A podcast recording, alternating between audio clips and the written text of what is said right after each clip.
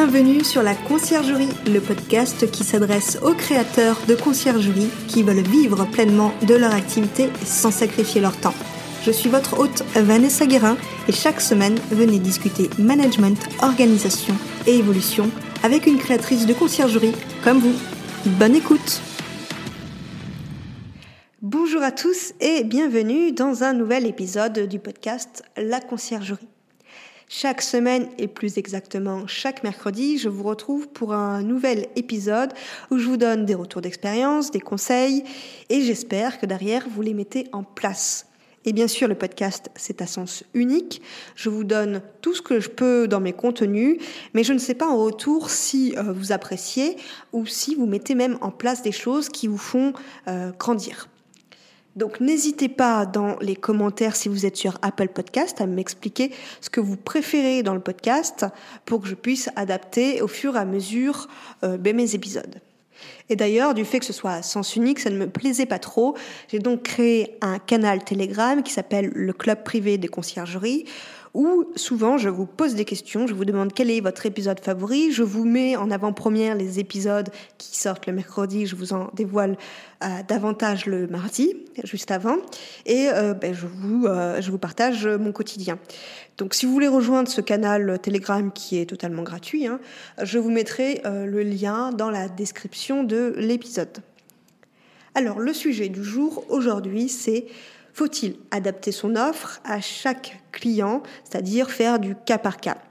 Je vous donne un exemple. Il m'est arrivé d'avoir des clients qui veulent juste une personne pour faire les ménages et faire les entrées-sorties et faire le linge.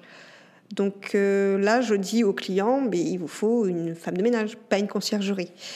autre euh, cas, euh, un client qui a besoin de, qui quelqu'un juste pour superviser et faire les entrées-sorties, superviser l'entreprise de ménage qu'il a prise.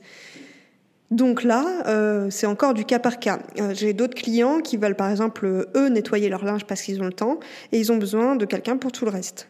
C'est aussi du cas par cas. Alors, est-ce qu'il faut en faire ou est-ce qu'il ne faut pas en faire? Eh bien, il y a deux approches. Mais en fait, non, il n'y a qu'une approche. Je vous spoil, il ne faut pas en faire, mais je vais vous expliquer pourquoi.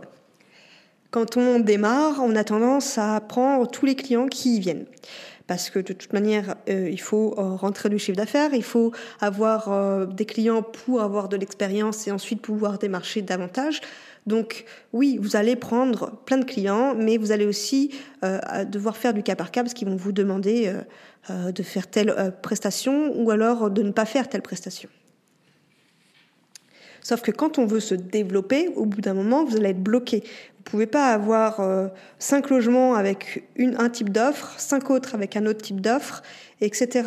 Au bout d'un moment, ça va vous prendre beaucoup trop d'énergie, ça va vous demander une organisation pas possible, donc ça ne va pas être possible. Parce que si vous faites du cas par cas, vous allez peut-être avoir une commission qui sera différente par, euh, par propriétaire. Vous allez peut-être même faire des forfaits qui seront différents par propriétaire. La gestion du linge, si ça se trouve, ce sera pas vous, ça se trouve, ce sera le propriétaire, ou même euh, ce sera votre linge, mais euh, enfin, il y a plein de choses différentes qui se font. la gestion du ménage, peut-être ce sera pas quelqu'un de votre équipe, ce sera peut-être même une entreprise. Il va y avoir beaucoup de choses qui vont faire que vous n'allez pas vous en sortir. Des fois, ça m'est arrivé, arrivé, sorti, ben, ils veulent que ce soit fait de façon physique, mais euh, ça, vous pouvez faire, mais il va falloir trouver une organisation. La solution, c'est quoi? La solution, c'est d'avoir un cadre, de définir un cadre et de ne pas sortir de ce cadre. Même pas un petit peu. On ne sort pas du cadre. Quels sont les avantages de rester dans ce cadre? Ben, Vous allez gagner du temps parce que ce sera la même chose à chaque fois, donc vous allez vous améliorer et aller plus rapidement sur certaines tâches. Gain d'énergie aussi, vous n'avez pas à vous poser la question, attends, ce propriétaire-là, il m'a dit que c'est comme ça, celui-là, il m'a dit que c'est comme ça, et celui-là, c'est autrement. Non, gain d'énergie, donc vous n'avez plus à avoir cette inquiétude, et surtout, vous allez améliorer votre discours commercial, puisque ce sera toujours le même. Mais il faut aussi définir ce que vous ne voulez pas pour pouvoir définir ce cadre. Par exemple, vous ne voulez pas être appelé pour uniquement faire des ménages. Là, c'est le boulot d'un prestataire de ménage. Vous ne voulez pas, par exemple, avoir des clients qui regardent sans arrêt ce que vous faites. Ce n'est pas possible aussi. Votre boulot, c'est de gérer la totalité, vous avez tout sous contrôle et faire du cas par cas, ça ne va pas être possible au bout d'un moment. Alors comment faire maintenant? Déjà, vous devez définir le type de clients avec lesquels vous voulez travailler. Prenons l'exemple des investisseurs, c'est souvent le type de client qui est euh, privilégié dans les conciergeries. Si on veut des investisseurs, on doit définir ce qu'ils recherchent. Ils recherchent quoi les investisseurs? Ben, C'est simple, ils recherchent à gagner en temps, donc ils veulent une gestion clé en main, ils veulent s'occuper de rien, ils ne veulent pas être dérangés toutes les cinq minutes, et surtout ils veulent une rentabilité. Voilà, ce sont les trois choses qu'ils veulent. Donc on va définir une offre en fonction de ça. Déjà, on va définir une commission. Attention, on ne fait pas de forfait, on fait une commission où on va tout comprendre. Commission tout compris, au moins c'est clé en main, c'est clair, c'est transparent. On va comprendre. Alors bien sûr, ménage linge, c'est le voyageur qui le paye sans arrêt. À chaque fois, c'est toujours le voyageur qui va payer le ménage et le linge puisque c'est lui qui l'utilise. Commission tout compris, c'est-à-dire la gestion du linge, donc, euh, vous passez par une blanchisserie, vous louez du linge, vous, achetez du linge.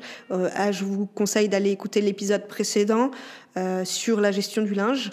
pas le précédent précédent, mais celui encore d'avant, il y a deux semaines, où j'explique la gestion du linge. définissez une offre où le linge est compris, c'est important, puisque déjà, pour votre discours commercial, vous serez peut-être devant les autres conciergeries, puisqu'elles vont peut-être pas gérer le linge elles-mêmes, elles vont peut-être prendre le linge des propriétaires. Vous, vous arrivez et vous dites, ben moi, le linge est compris. Vous n'avez pas à dépenser 500 000 euros pour le linge pour votre logement, c'est compris. C'est sans engagement, donc vous ne risquez rien. Ça, il faut bien adapter votre discours commercial. Le réassort est compris dans votre commission, la rédaction des annonces et des photos, la maintenance. Voilà. Il faut bien expliquer que c'est clé en main. Vous gérez vraiment la totalité. Ensuite, un investisseur, vu qu'il veut une gestion clé en main, une rentabilité et il ne veut pas être dérangé, on ne crée pas une annonce à son nom. Vous créez votre annonce sur le compte de la conciergerie. Bien évidemment, on n'a pas la carte G, on n'encaisse pas les loyers. C'est le RIB du propriétaire qui sera mis sur l'annonce. En créant l'annonce sur le compte de la conciergerie, vous avez la gestion entière de la communication avec les voyageurs, la gestion des prix, la gestion des litiges. Le propriétaire n'est donc jamais embêté par toutes ces questions qu'il pourrait avoir. S'il a envie de jeter un coup d'œil sur euh, Airbnb, par exemple. D'ailleurs, il y a eu une mise à jour il y a quelques jours, au moment où j'enregistre cet épisode, et on peut voir euh, qui lit les messages. Et moi, j'ai quelques annonces où c'est euh, les propriétaires qui ont la main dessus, et on voit ben, quand ils ont lu les messages. Alors, comme on peut remarquer, c'est ce que j'ai fait, c'est ce que j'ai remarqué. Eh bien, on voit que dans la seconde près, ils ont lu le message avant vous.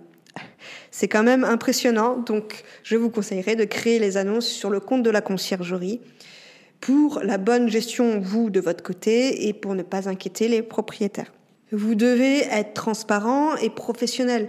Vous devez leur expliquer que vous, vous êtes expert en location courte durée, que c'est votre métier. Donc vous savez gérer. En gros, il faut adapter un discours commercial, pas à chaque propriétaire, mais à votre conciergerie. Vous créez votre discours commercial avec le cadre que vous avez défini et votre discours commercial est le même pour tout le monde.